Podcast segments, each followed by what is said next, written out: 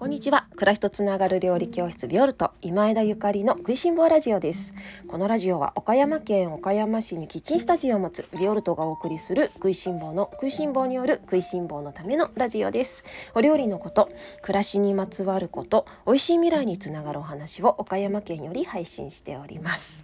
皆様おはようございます。料理家の今枝ゆかりです。本日は1月18日火曜日です。いかがお過ごしでしょうか？今日は冬のぬか床どうする？といういうテーマでおしゃべりをさせていただきたいと思います。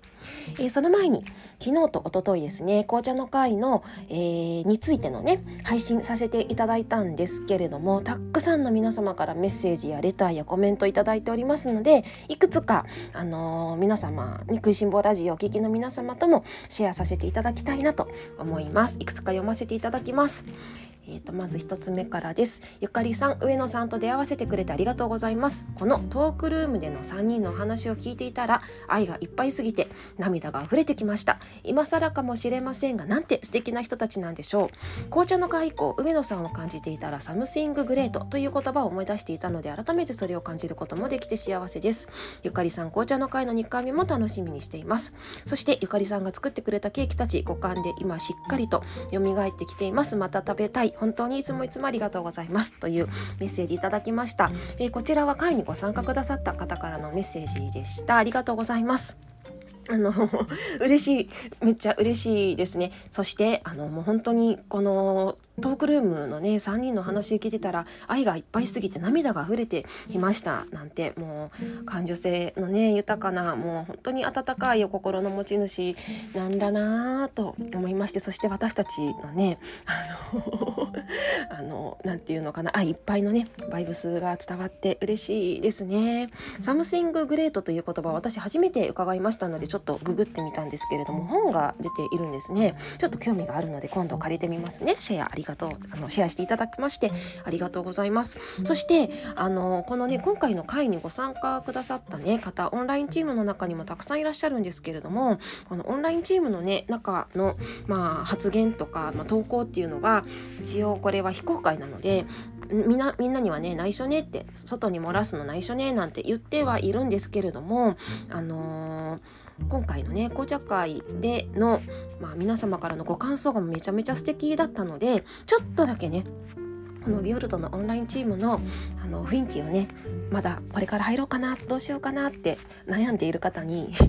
お届けするためにちょこっとだけ読ませていただこうかなと思います。ではまず、えーと、1通目からですね。昨日のラジオを聞き一瞬で上野さんの大ファンになりました。インドの考えなのでヨガ哲学に通ずるというか全く同じ考えでうなずきまくりました。ただすごいのがそれを小さい頃から当たり前のように感じていたってこと。私はまだまだ意識して実践精進中なのでまさにギフトだなと思いました。ということですね。あの彼女はヨガの先生ということでそのヨガのあのヨガ哲学と上野さんがインドの紅茶を日本に伝えるということそしてインドの文化をね日本に伝えたいっていうあのインドと日本の橋渡しをされているということで何かねビンビンビンビン伝わるものがあったんだなと思ってヨガ哲学、うん、私もちょっとお話ね彼女からも聞いてみたいななんて思いましたね。あの上野さんがねおっしゃっていたのは、まあ、インドの神様っていうのは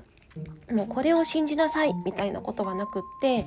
うん自分がね何でも思うもの何でもいいんですよって太陽の光でもいいし お空に輝いてる星でもいいしろうそくの炎でもいいから何でもいいから自分の中で何かね神様のようなものを作ってそれにあのそのねそのそれを思い浮かべていつもねみん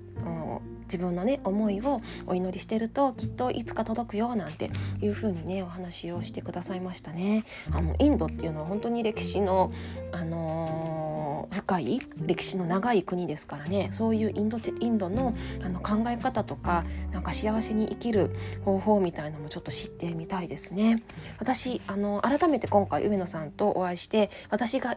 今までねインドに行った時のことも思い出していますので今度食いしん坊ラジオでも私のインド旅行記みたいなことを振り返らせていただけたらなと思っております。そう他にもご参加くださった方からもうバイブス高すぎの楽しい時間でした。心身ともにめっちゃ美味しかったです。満たされまくり。上野さんが自分の目の前に来たことはクリアできること難しいことは課題と捉えているようなことをおっしゃっていてそこだけでも2時間いけると思いました。また聞きたいっていうような方もいらっしゃいましたね。うん本当にあのー、今回ね紅茶会をさせていただいたんだけれども紅茶についてだけじゃなくてねめちゃくちゃ深い2時間だったんですね。この2時間を私3回受けさせていただいてさらに一緒に夜ご飯も食べさせていただいたりお茶させていただいたので、うん、本当にあの皆さんねご察しの通り私もうんゆっくりね消化してまた何か、あのー、自分のね生き方なんかに生かしていけたらなともしもうすでにね上野さんに会うのが楽しみ。あのおつなぎくださった岡田由里子さん本当にありがとうございます。それではえー、っと 本題に移りたいと思います。今回は冬のぬか床どうする？というテーマですあの夏にね昨年の夏、まあ、リオルトの、えー、オンラインチームの定番レッスンとなっているんですけれども毎年、えー、梅雨ぐらいかな梅雨が始まるぐらいの時にビオルトのオンラインチームの中でぬか床を作りたい人あの募集させていただいているんですね。あのご希望の方に、まあ、ちょっと材料をね材料に限りがありますのであの数量限定とはなるんですけれども今年こそあの自分のぬか床ぬか床を作って成功させたいっていう方を募集させていただいています。2021年そして2020年ぬか床を一緒に作ってくださった皆様その後いかがでしょうか？いかがでしょうか？私のねぬか床も今冷蔵庫で元気にしているんですけれどもただねこの冬のぬか床ねいろいろあの思うところがあるんですよね。なので今日はちょっとそんなお話をさせていただこうかなと思っております。あの何を思うかというととてもね人間の体って不思議だなって思うんですけれども冬ねぬか床を食べる食べたいっていう気持ちがね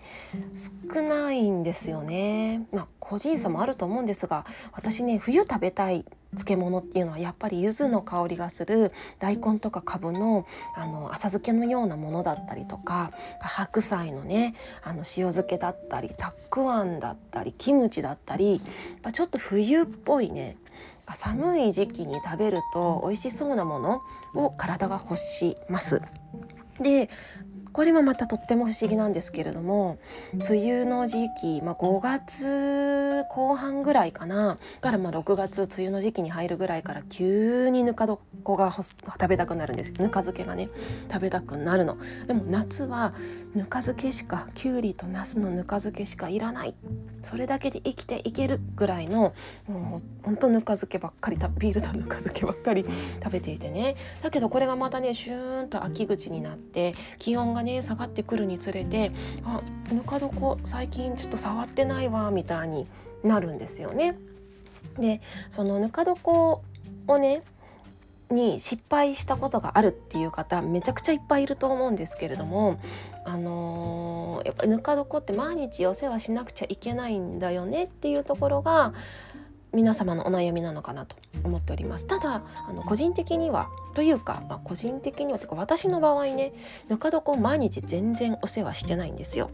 でももう何年だろうか。もう何年もまあ、ちょっと数えてないんです。少なくても5年以上ね同じぬか床であの毎年美味しく夏ぬか漬けをいただいていましてで今ね私本当に最近ぬか床放置。あこの前あそういえば触ってない。ちょっとさすがにちょっとちょっと見てあげないとへそ曲げちゃうかなと思って開けてみたんですけど全然大丈夫でしたね。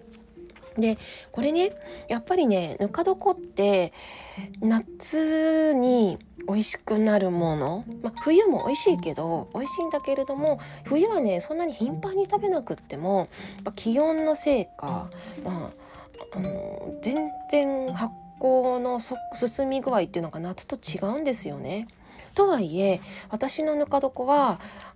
あの一年中ねもう春夏秋冬をもうどの季節も冷蔵庫に入れっぱなしなの。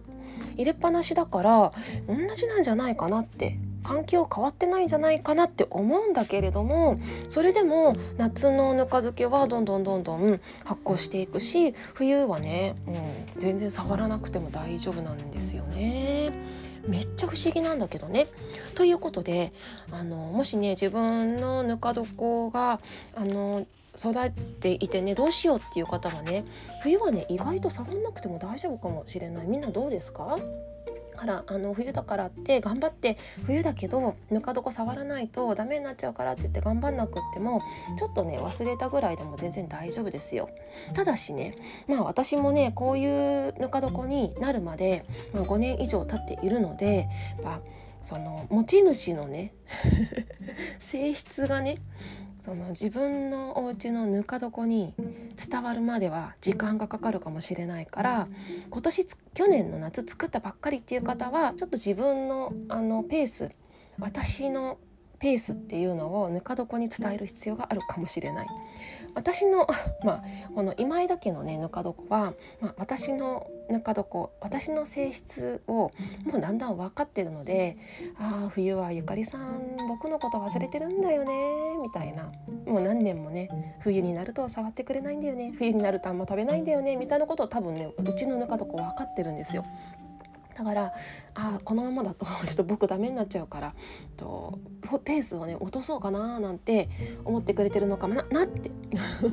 あその持ち主のねことをぬか床もね分かってきてくれてるなって思うんですよね。ただしねそういうぬか床に仕上げるには、まあ、多少あの時間がかかるっていうのとそれから素材ですね。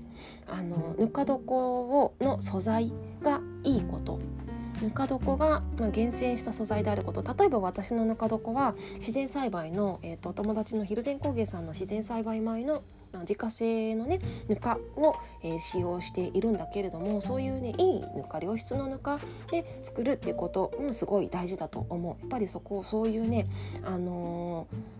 農薬使ってない肥料使ってないみたいなお米のぬかっていうのはとても生命力があってエネルギーがね高いので、うん、そういうのも関係あるのかなと思ってます。でとはいえねいやでももうちょっとぬか床触るのしんどいしでもうちのぬか床そこまで私のあの思いがまだ通じてないかもっていう方はでもしばらく食べないって決めた方はね一つアドバイスがあるとすれば冷凍しちゃうっていうのがあの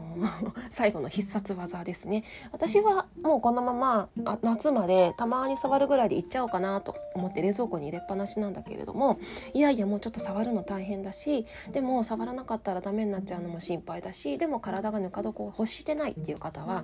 あの冷凍しちゃって大丈夫。ぬか床ってね冷凍できるんですよ。めっちゃすごくない？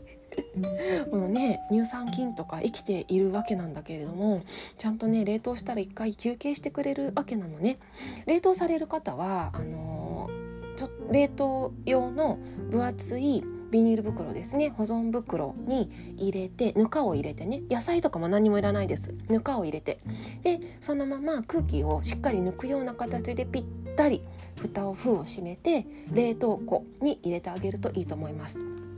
でそのまま、えー、まあ、梅雨時になってきてきゅうりが出てくる季節ですね。そろそろぬか床食べたいなって自分の体があの感じたらそういう風に感じたら、えー、その冷凍していたぬか床をそのまま冷蔵庫に移して自然解凍してでまたあのつき始めたら大丈夫、まあ、もしかしたら最初ちょっとぬか床が目覚めるまで時間がかかるかもしれないから最初うんステー漬けとまでは言わないですけれども何回かお野菜をねつけて最高の状態にに持ってくるまでには12回かかるかもしれないですけれどもでも絶対戻るからあの信じてねちょっとドキドキするけど大事なぬか床冷凍させるのは。でもあの絶対大丈夫だからもしね心配な方はあのやっていただけたらやっていただけたらいいのかなって思います。あの私自身ね冷凍したことあってそれはあの夏ですね。あの以前夏の季節にイタリアに3週間行ったことが2回あってね。あの2 2年連続夏イタリアに行ってたんですよね2018年2019年だったかな。でその時にさすがに夏3週間ぬか床放置っていうのはまずいなと思いましてであのジップロックにねあの入れて冷凍してっていうことがあの2回ありますそれでも全然今のねそのぬか床をそのまま使い続けているのでもうああのいろいろあったよねみたいな。イタリアイタリアにもね行ってその時冷凍させてもらったけど今も元気でいてくれてありがとねみたいな感じなんだけれども本当にねあの愛着が湧いてきますね。ぬか床ね。今ね私もあの本当に全然ぬか床気分じゃないんですよ。キムチとかねなんかチーズとかね発酵食ねお味噌とかそういうやっぱ冬っぽい体を温めるような、えー、発酵食品を体が欲しているのもビシビシ感じていて、まあ、日本酒とかね熱燗とかたまりませんねなのでちょっとぬか床ね放置していてもしぬか床くんには申し訳ないんですけれども、まあ、うちのぬか床はねそれに慣れているからあまた梅雨になったら僕が活躍するかななんていう感じで待っててくれている感じです。というわけで今日は冬のぬか床どうするというテーマでおしゃべりをさせていただきましたあのぬか床ね作ったことないっていう方とかもう失敗しちゃったからもう嫌だっていう方もいらっしゃるかもしれませんがあの私の元で指導の元であのぬか床作っていただけたらもう絶対に大丈夫だから絶対成功するしこうやって何年も何年もね楽しんでいただけると思いますのでまたあの6月ぐらいかなになりましたらね気になる方是非ビオルトのあのぬか床レッスン受けてみてください。あの遠い方でも受けられますオンラインで受けられますのであのオンラインチームの方ね入っていただいてそういうスペシャルレッスンも楽しんでいただけたらなと思います。ビオルトのオンラインチームは月々2980円で、えー、ビオルトの毎月のオンラインレッスンとそれからオンラインチームに入れたりとかお買い物できたりとかスペシャルレッスンに参加できたりとかたくさんの、えー、っと特典ですねがあります。気になる方は是非ホームページオンラインショップの方チェックしてみてください。それでは皆様今日も美味しい一日をお過ごしください。暮らしとつながる料理教室ビオルト今枝ゆかりでした。